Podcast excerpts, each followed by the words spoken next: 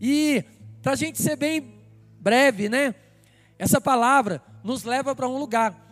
E essa semana eu estava meditando e o Senhor me chamou e me fez uma pergunta. E essa pergunta meio que me pegou de surpresa, né? Porque muitas vezes a gente está tão envolvido com coisas e quando nós temos uma pergunta assim, bem rápida, a gente tem dificuldade de responder, por quê? Porque muitas coisas vêm. Quer ver? Vou perguntar aqui, ó. O mais perto aqui é o Jonathan. Ele é o mais tímido também, né? Ô Jonathan, se Deus te perguntasse aqui agora, o que, é que você quer que eu te dou? O que, é que você responderia? Hum. Pensar, demorou para responder. Tá vendo? É assim. Por quê? Porque pensa um tanto de coisa. Deixa eu vir aqui. Fala aí, Diogo. Se Deus perguntar para você agora, Diogo, o que, é que você quer que eu te dou agora? Sabedoria. Glória a Deus, hein? O que, é que você quer? Saúde. Saúde. Deixa eu perguntar aqui a Lelê. Deus. Amém. Amém, que ela quer. Espera aí. O Alessandro está rindo aqui. Fala aí, Alessandro. Saúde. Saúde também. O que, que você quer ganhar de Deus agora? Saúde. Saúde também. Fala, Wilson. Sei não. Sabe não? E aí, dona Telka? Saúde e discernimento na palavra. Eita glória, hein? É isso aí, querido. Por que, que eu passei rodando? Porque o Senhor me chamou e falou comigo: Ô Carlos, filhinho amado, querido, precioso. Se eu te perguntar aqui agora, o que, que, eu, que você quer que eu te dou? E eu fiquei igual vocês aí. Nossa, pera, deixa eu pegar minha lista. Mas era uma coisa, tipo assim, era uma resposta, era um bate e volta, ó. Eu te pergunto, você me responde, sem tempo de pensar. E aí nós vamos você viu tanto de coisas e a gente fica sem saber o que falar, porque assim, é tanta coisa que a gente quer. E ali eu fui orando, fui falando com o Senhor, falei, Deus, qual que é o significado de tudo isso? Por que, que o Senhor nos leva para esse lugar? E por que essa pergunta, né? E aí Deus foi me falando justamente isso. E uma coisa que veio no meu coração na mesma hora, o Senhor falou comigo: quando existe relacionamento, fica fácil. Porque se o Senhor, ele pergunta para mim assim, Carlos, filhinho, o que que você quer que eu te entrego agora? Eu viraria para ele e falaria: Tu sabe, Senhor. Por que tu sabe, Senhor? Porque eu tenho relacionamento, eu compartilho, eu falo com ele, eu oro, eu coloco as minhas situações, ele sabe daquilo que nós precisamos. Quando Jesus estava passando ali, tantas histórias na Bíblia, né? Ele encontrou um cego e perguntou: O que que tu queres que eu te faça? É uma pergunta meio que óbvia. O que, que um cego quer? Enxergar. O que, que um paralítico quer? Voltar a andar. Mas Jesus ele pergunta, por quê? Porque ele sabe da dificuldade que nós temos de tomarmos decisões, de fazermos escolhas. Nós sabemos o que precisamos, mas temos dificuldade de tomar decisões. Por isso que ele fala que nós não sabemos pedir, nós pedimos mal. Mas glória a Deus que existe um Espírito que intercede com gemidos inexprimíveis para nos conduzir dentro desse lugar. E alguns já deu a resposta daquilo que nós vamos ministrar nesta noite. Eu queria que você abrisse comigo lá no primeiro livro de Reis, capítulo 2. Primeiro livro de Reis, capítulo 2.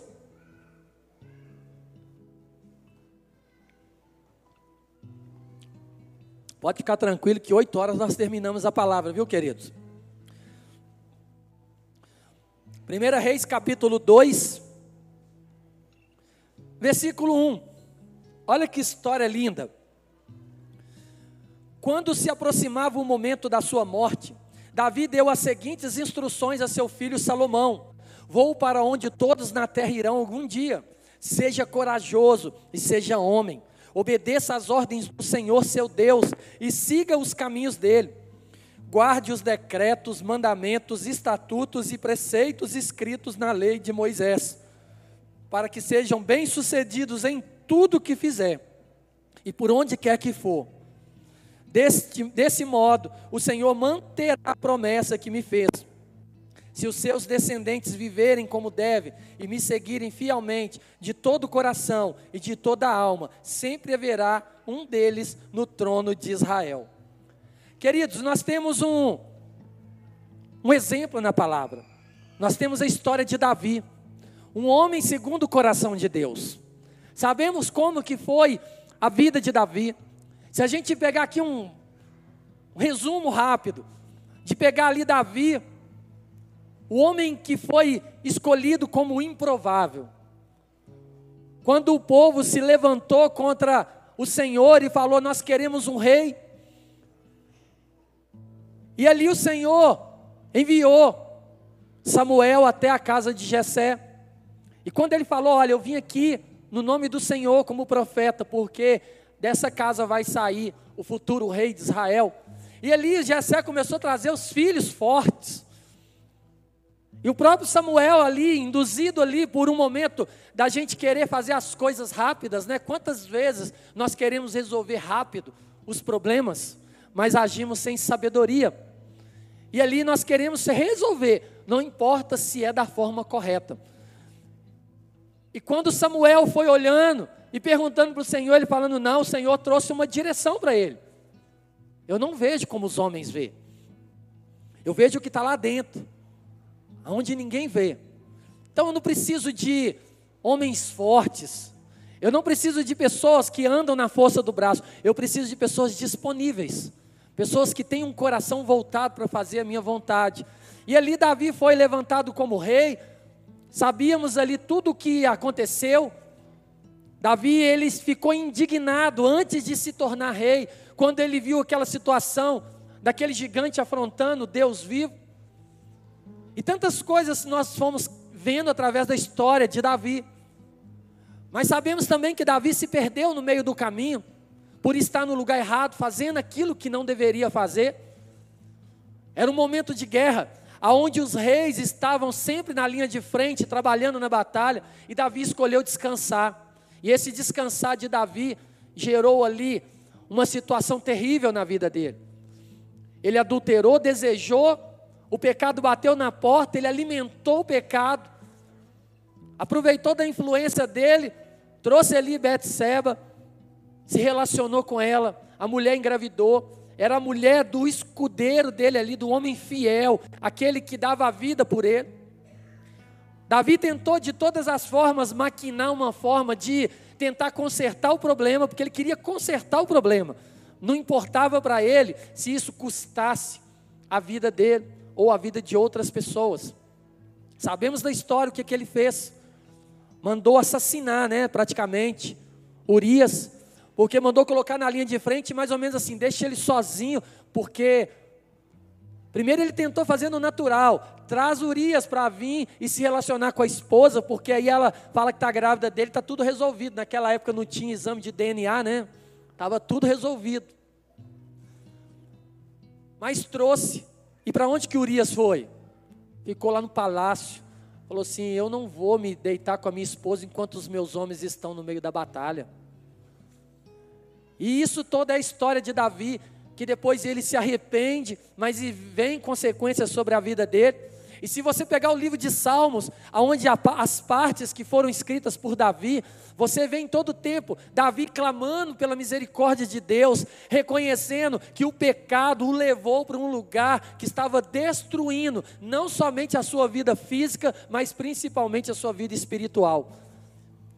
Mas ele se alinhou com Deus, ajustou a vida dele, e teve, e teve ali Salomão, e no meio de tudo que nós aprendemos, né?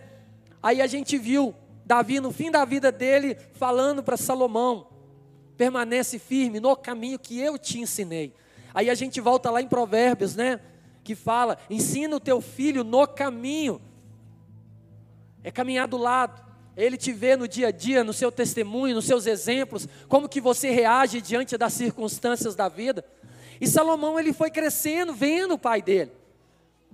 Ele ficou sabendo da história, de quem ele era filho, quem a mãe dele era casada com quem.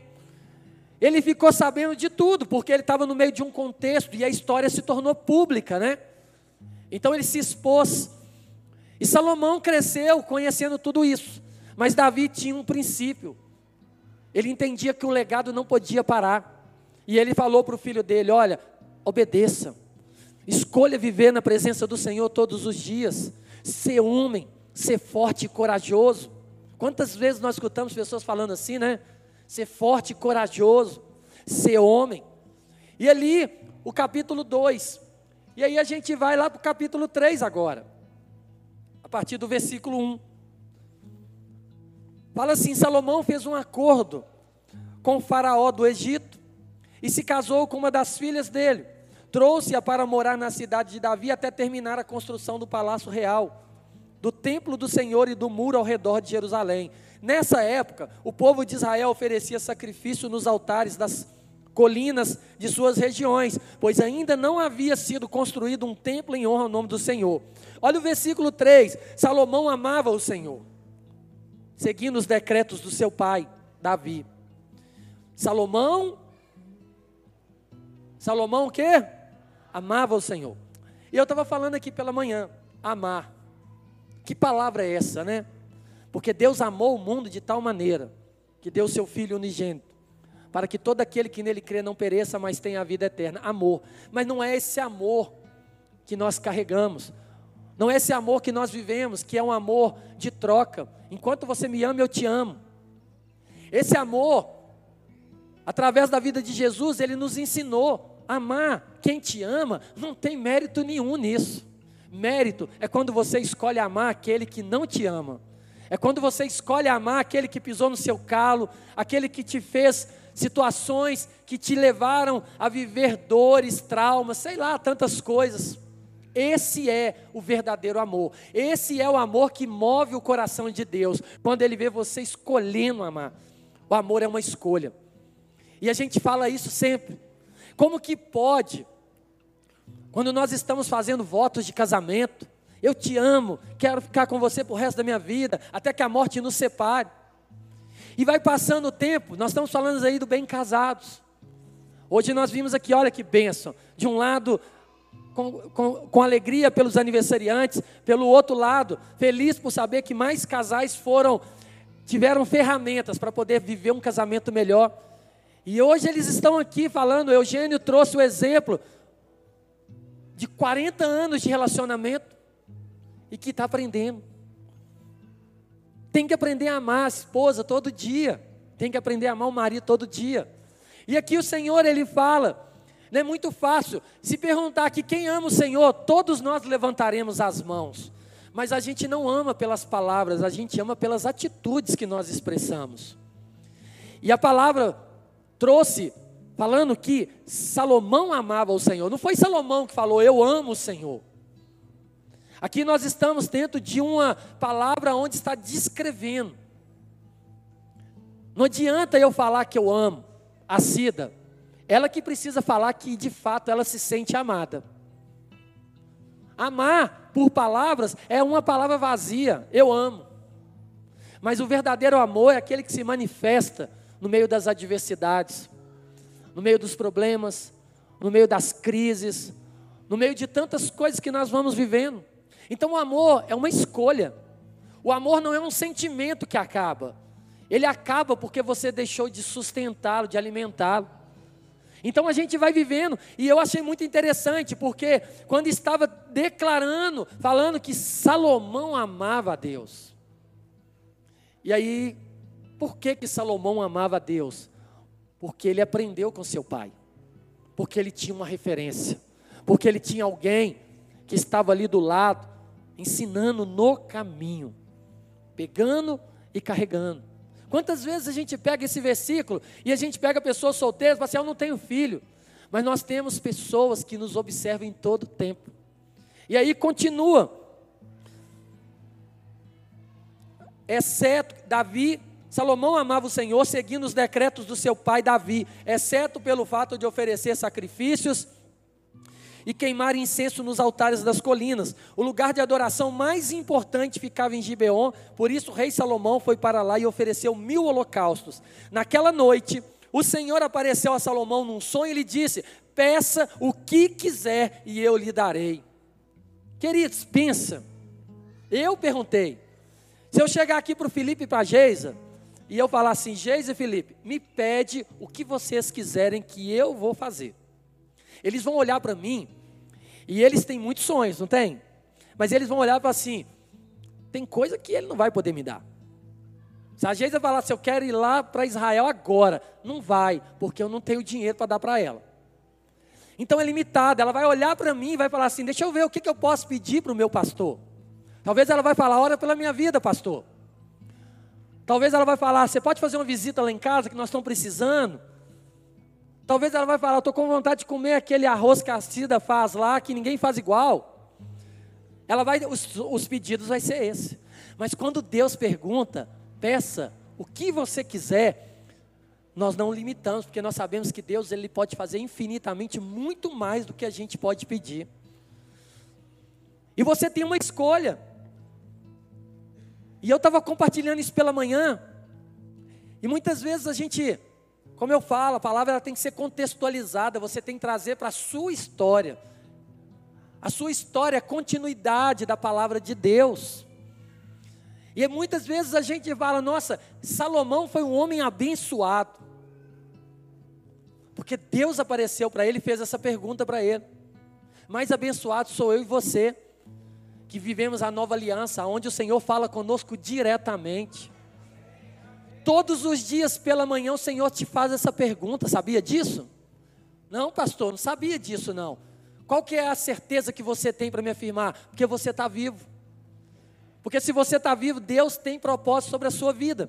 Então, quando você acorda, o Senhor, ele todo dia pela manhã, ele fala para mim e fala para você: Filho, o que, que você quer que eu te faça nesse dia? Pastor, mas eu não estou escutando. Porque estamos desconectados. Porque estamos pensando nas nossas coisas. E é interessante que foi uma pergunta para ele. E o Senhor falou: Pede o que quiser que eu vou te dar. Salomão respondeu: Tu mostrasses grande amor leal ao teu servo, meu pai, Davi, pois ele foi fiel, justo e verdadeiro diante de ti.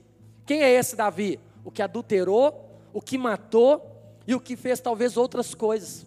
Mas qual que é a visão de paternidade de Salomão com Davi? Um homem justo, fiel, que permaneceu firme. Pastor Márcio sempre fala, né? Que o problema não é cair, o problema é não se limpar. Pode acontecer situações? Pode. Mas nós precisamos viver uma vida de santidade. Na quarta-feira eu trouxe uma palavra. Eu fiz uma pergunta para a igreja. Quase ninguém levantou a mão. Eu perguntei para a igreja que estava presente: quem aqui acha que pode viver sem pecar? Pouquíssimos levantaram a mão. E eu trouxe a palavra mostrando que todos nós devemos viver sem pecar, porque nós temos a palavra que nos leva para esse lugar e fala que nós fomos libertos do domínio do pecado. Nós não somos mais escravos do pecado. Então, mediante a palavra de Deus, todos nós podemos viver sem pecar todos os dias da nossa vida. E é assustador quando você pergunta para a igreja quem viveu sem pecar hoje e a gente não tem coragem de levantar a mão. Aí a pergunta é assim: meu Deus, Será que a gente não consegue viver um dia sem fazer algo que não agrada ao Senhor? Porque se você não mente, se você não rouba, se o seu coração está em paz com Deus, se você tem vida de devocional, de relacionamento com Ele, querido, você vive sem pecar. Porque tudo que você vai fazer, você é guiado pelo Espírito Santo de Deus. Mas quando a gente tem dificuldade de entender que é possível viver uma vida sem pecado, você está trazendo sobre a sua vida um peso de condenação que não existe mais. Você está se subjugando a algo que não existe mais poder sobre a sua vida. O pecado não tem poder sobre a vida daqueles que se fizeram nova criatura. E aí, voltando para a história de Salomão, ele respondeu isso Agora continuasses a mostrar o teu grande amor leal, dando-lhe um filho para sentar-se em seu trono. Versículo 7. Agora, ó Senhor meu Deus, tu me fizesses reinar em lugar do meu pai Davi, mas sou como uma criança pequena que não sabe o que fazer. Hoje o pastor André pregou, não sei quem viu na rede social lá, sobre orgulho. E para quem sabe ler, para quem entende, pode preparar que ele vai tomar muitas pedradas, que ele não está nem aí. Porque quando um homem ou uma mulher entende o propósito de Deus, ele vai fazer diferença, ele não quer saber se as pessoas vão se incomodar, se vai sair na mídia, se vai falar, se vai jogar pedra. Eu quero viver o propósito de Deus, eu quero fazer aquilo que ele me chamou para fazer. Então as pessoas falam, ele falou sobre o orgulho, e ali estavam as cores ali, desse movimento LGBTLJH, que já tem tantas letras lá que cada dia acrescenta mais uma. E ele trazendo o princípio do pecado, da palavra de Deus. Tudo que um homem de Deus se posiciona para fazer, a mídia vai vir para cima. Perguntaram para ele aí que tem uma mulher aí que, sei lá, que está sendo amante de um pastor, sei lá, perguntaram para ele. Ele respondeu: Você não é crente, não, filho? Primeiro, por que você está fazendo no site de fofoca? Vai ler Bíblia. E as pessoas tentando associar a vida dele, como se fosse ele, como se essa esposa desse pastor soubesse que ele está traindo. Pensa, gente, olha o nível que nós estamos vivendo. E o pior de tudo, não é a mídia falar, o pior de tudo é a igreja começar a questionar essas coisas. Para ouvir isso, está ouvindo da onde? Aí você vai perguntar, mas pastor, como é que você sabe? Porque eu vi lá no stories dele. E ele não quer saber, não, querido. Ele já falou: eu estou aqui para fazer aquilo que agrada o coração de Deus. E eu sei que, como os poucos se posicionam, as pedras vão vir.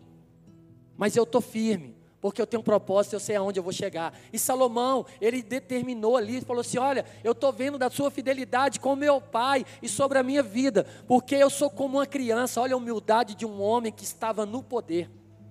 Eu sou como uma criança, não sei fazer e aí talvez aqui está o segredo. Já ouvimos isso várias vezes. Que continua falando assim: olha, versículo 8: Aqui estou no meio do teu povo escolhido, uma nação tão grande e numerosa que nem se pode contar. Dá a teu servo um coração compreensivo, para que eu possa governar bem o teu povo e saber a diferença entre o certo e o errado. Pois quem é capaz de governar sozinho esse teu grande povo? O Senhor se agradou do pedido de Salomão, por isso Deus respondeu: Uma vez que você pediu sabedoria para governar o meu povo com justiça, e não vida longa, nem riqueza, nem morte dos seus inimigos, atenderei o seu pedido. Eu lhe darei um coração sábio e compassivo, como ninguém teve e nem jamais terá. Também lhe darei o que não pediu, riquezas e fama. Nenhum outro rei em todo o mundo se comparará a você pelo resto da sua vida. E se você me seguir e obedecer os meus decretos e mandamentos, como fez o seu pai Davi, eu lhe darei vida longa. Sabe qual foi o segredo? O segredo não foi a escolha de Davi, não foi a escolha de Salomão. O segredo foi o ensino que o pai deu para ele. Salomão só teve discernimento para saber o que pedir, porque ele teve um pai como referência. Por isso que nós temos falado que a falta de paternidade na igreja tem gerado um abismo onde as pessoas não conseguem tomar decisões. Salomão ele pediu ao Senhor sabedoria, mas ele não pediu sabedoria para ele. O segredo também está aí. Salomão pediu sabedoria para cuidar do povo de Deus. Ele falou assim: me dá sabedoria, porque eu preciso tomar as decisões corretas, porque é o teu povo. Ele não falou, eu quero sabedoria para me tomar as minhas decisões certas, para me fazer as minhas escolhas certas. Não, Senhor, eu quero sabedoria para cuidar do teu povo. Me ajuda, porque eu sei que vai ser difícil. E quando você se levanta como autoridade, você precisa fazer escolhas. E mais abaixo um pouquinho, se você continuar a leitura, você vai ver a primeira prova que Salomão passou. Duas mulheres, cada uma com seus filhos dormiam no mesmo lugar, na mesma cama. E num descuido de uma, ela deitou em cima da criança e a criança morreu. Acordaram de manhã, ela viu que o filho estava morto, ela trocou a criança. E isso foi levado no conselho, vamos dizer assim, né? Foi no rei. E chegou lá Salomão, ouviu as partes. Márcio está ali como advogado, né, Márcio? Fica imaginando ali numa audiência, as partes ali falando: é meu, é meu, esse é meu, esse é meu, e Salomão ali, clamando ao Senhor: a sabedoria vem de ti, Pai. Não me deixe ser enganado por aquilo que eu estou vendo com os meus olhos. E Salomão ouviu, e a sabedoria de Deus veio e ele deu a sentença. Já que não tem acordo, parte a criança no meio. Uma banda para uma, uma banda para outra. Uma mãe se levantou e falou: tranquilo, pode fazer. Salomão virou e falou assim: não corta a criança e dá para outra. Por quê? Porque uma verdadeira mãe nunca aceitaria dividir o seu filho no meio, matar o seu filho para satisfazer um desejo pessoal. Ele entendeu, mãe é aquela ali. E entregou a criança, e ali começou a história dele. Um homem que teve sabedoria como nunca antes. E o Senhor falou: Você. O que agradou o Senhor não foi Salomão pedir sabedoria, foi Salomão pedir sabedoria para cuidar das coisas dele. Para Salomão falar assim: Eu tenho um propósito na minha vida, e esse propósito é fazer que se cumpra a tua vontade. Doa o que doer, não importa. Assim como eu estou falando do pastor André, eu sei que a mídia vem, eu sei que as pessoas falam, mas eu estou convicto na tua palavra, porque eu tenho relacionamento. E como eu comecei falando, quando Deus pergunta, é isso, que, que você quer, filho? Igual Salomão fez, ele dialogou com o Senhor. Será que nós temos tido vida de relacionamento com Ele? Será que nós temos tido vida de relacionamento com o Pai? Quando a palavra fala que o inimigo, ele vai vir furioso para tentar enganar, se possível, até os eleitos de Deus. Querido, não pense você, porque Satanás foi vencido na cruz, que ele vai deixar de investir na sua vida. Sabe por quê que ele investe muito na nossa vida? Porque ele sabe que nós não conhecemos a verdade que transforma. Porque ele conhece. Ele conhece a Bíblia toda, ele sabe quem é Deus. Mas como ele sabe que nós não temos vida de relacionamento com o Senhor, ele investe. Porque na onde ele vê que tem homem e mulher, que tem vida de relacionamento, ele nem perde tempo, porque ele sabe que ele vai sair correndo. Porque na hora que ele vier com uma acusação, vai vir uma palavra de confronto da palavra de Deus e ele vai ter que sair. E tudo isso traz para a nossa história o que temos pedido do Senhor? Qual tem sido as nossas escolhas? Temos falado que estamos vivendo um ano de portas abertas. O bem-vindo ao novo de Deus. O que é o novo de Deus? Talvez a gente para para perguntar o que é o novo de Deus. Quando você se posiciona para tomar uma decisão, para fazer uma escolha, Quantas vezes, né, escolhemos errado, porque escolhemos para nós. Quero sabedoria, Deus, para mim poder escolher o melhor emprego. Aí aquele emprego que é o melhor para você é o que te tira da presença de Deus. Senhor, me dá sabedoria para me escolher o meu vaso ou a minha varoa. E aí você olha na igreja e fala: aqui dentro não está, vou lá fora procurar. Te tira da presença dele. É uma sabedoria falsa, porque não é uma sabedoria de Deus, é uma sabedoria humana, aonde a gente quer alimentar aquele vazio que nós carregamos. Mas quando nós buscamos de Deus e falamos, Senhor, eu quero, porque eu, eu entendi que existe um propósito sobre a minha vida, e esse propósito é fazer cumprir a tua vontade. Então eu estou aqui porque eu quero viver a tua vontade, eu quero ser instrumento nas tuas mãos, Pai. E muitas vezes a gente carrega também um peso. Ah, mas então quer dizer que eu não posso mais sonhar. Isso chama extremismo. É pegar a palavra de um ponto e levar para o outro, esquecendo que existe um caminho para chegar lá. Deus ele é especialista em satisfazer aquilo que te agrada, querido, desde que não te leve para o pecado. Ele quer te abençoar muito mais do que você pode pedir para Ele.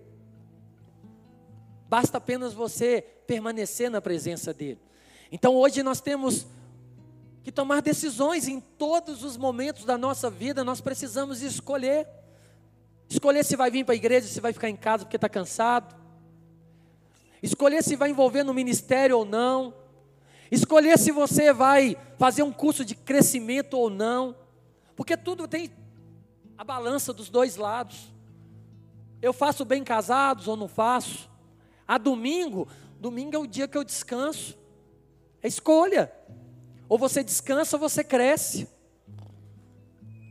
A gente precisa ter sabedoria, mas os nossos valores, eles foram corrompidos e nós estamos valorizando muito mais as coisas terrenas do que as coisas espirituais. Eu não tenho tempo, eu não tenho dinheiro, eu não tenho capacidade, eu não tenho condição. Tantos argumentos a gente tem, nós somos especialistas em argumentar, mas somos muito fracos em nos quebrantar na presença do Senhor. Só lembro da história de Naamã, aquele homem que tinha o poder, mas estava podre por dentro. Quando o Senhor falou para ele assim: Naamã, vai lá e banha naquele rio lá. Talvez o problema dele não era o rio.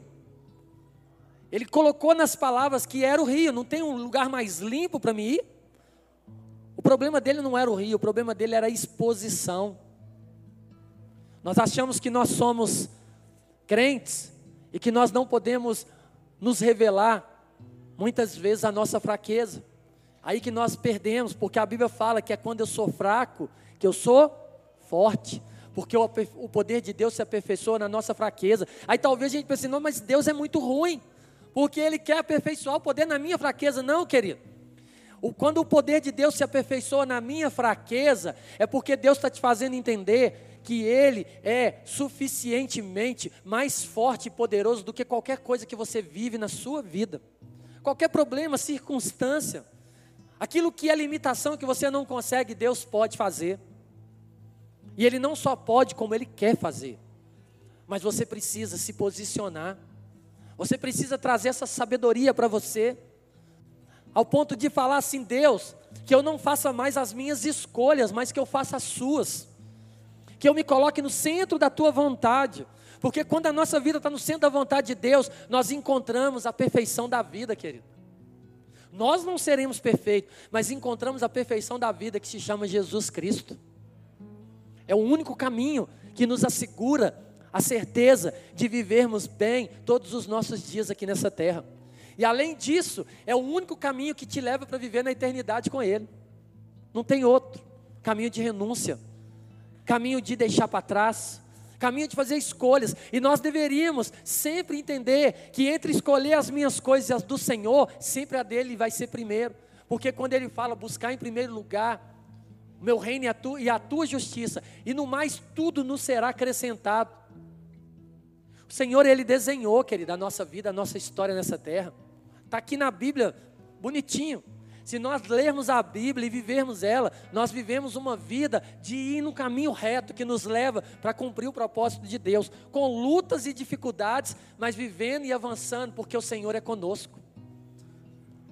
Eu não sei como que você chega nesse domingo à noite aqui, mas eu chego todos os dias com meu coração assim: Senhor, que o Senhor prevaleça sobre a minha vida.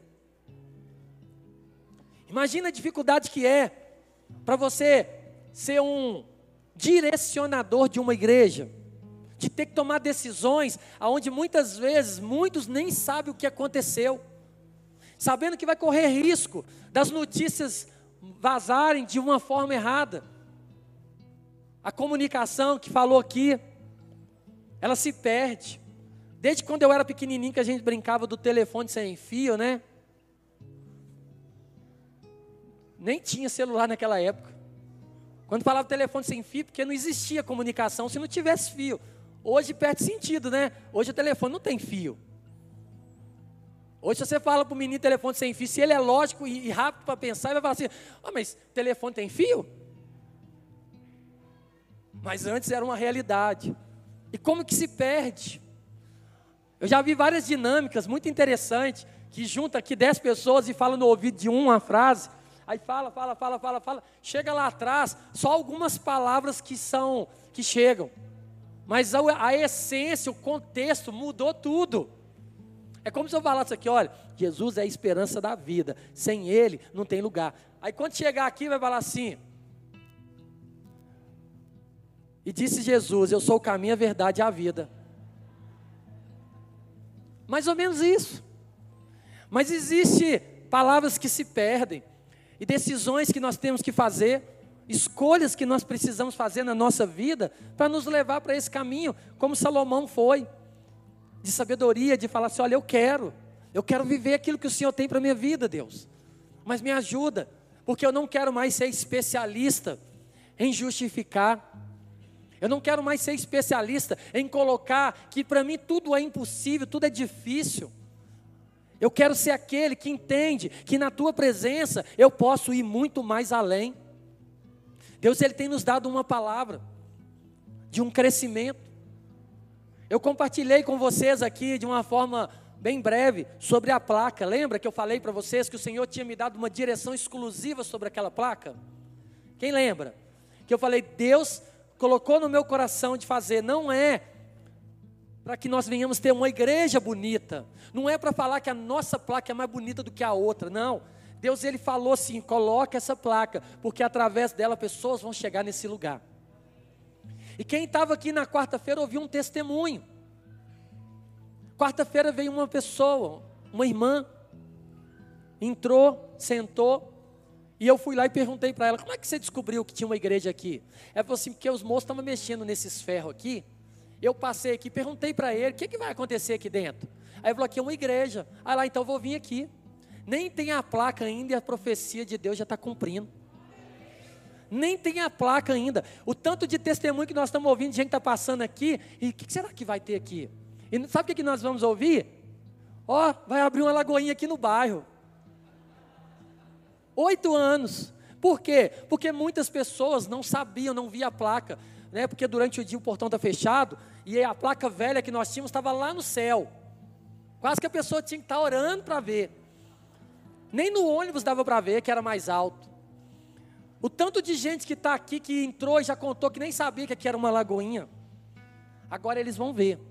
E o Senhor falou: não é porque eu vou colocar, é porque vocês vão cuidar. E Deus, Ele sabe, querido.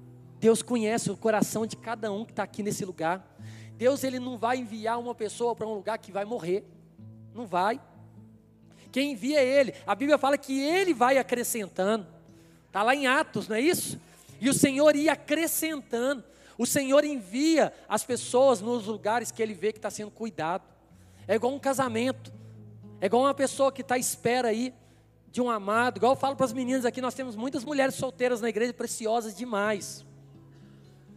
Eu tenho liberdade de falar aqui com a minha amiga Sara, está ali bem ali, que eu falei que eu vou casar ela também. Eu falo para ela, falei, querida, o homem de Deus que Deus tem para você está guardado, está tá na forma. Deus está trabalhando caráter, está trabalhando porque você vai ser cuidada por um homem que vai te fazer feliz para o resto da vida. Não troque isso por um qualquer, não vale a pena. Então é tempo de Deus. Deus não vai enviar um lobo para cuidar de uma ovelha. Não vai.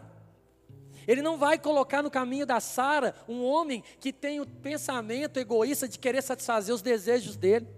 Vai ser igual quando eu orava. E a Cida orava também, a gente não se conhecia e nós tínhamos o mesmo coração.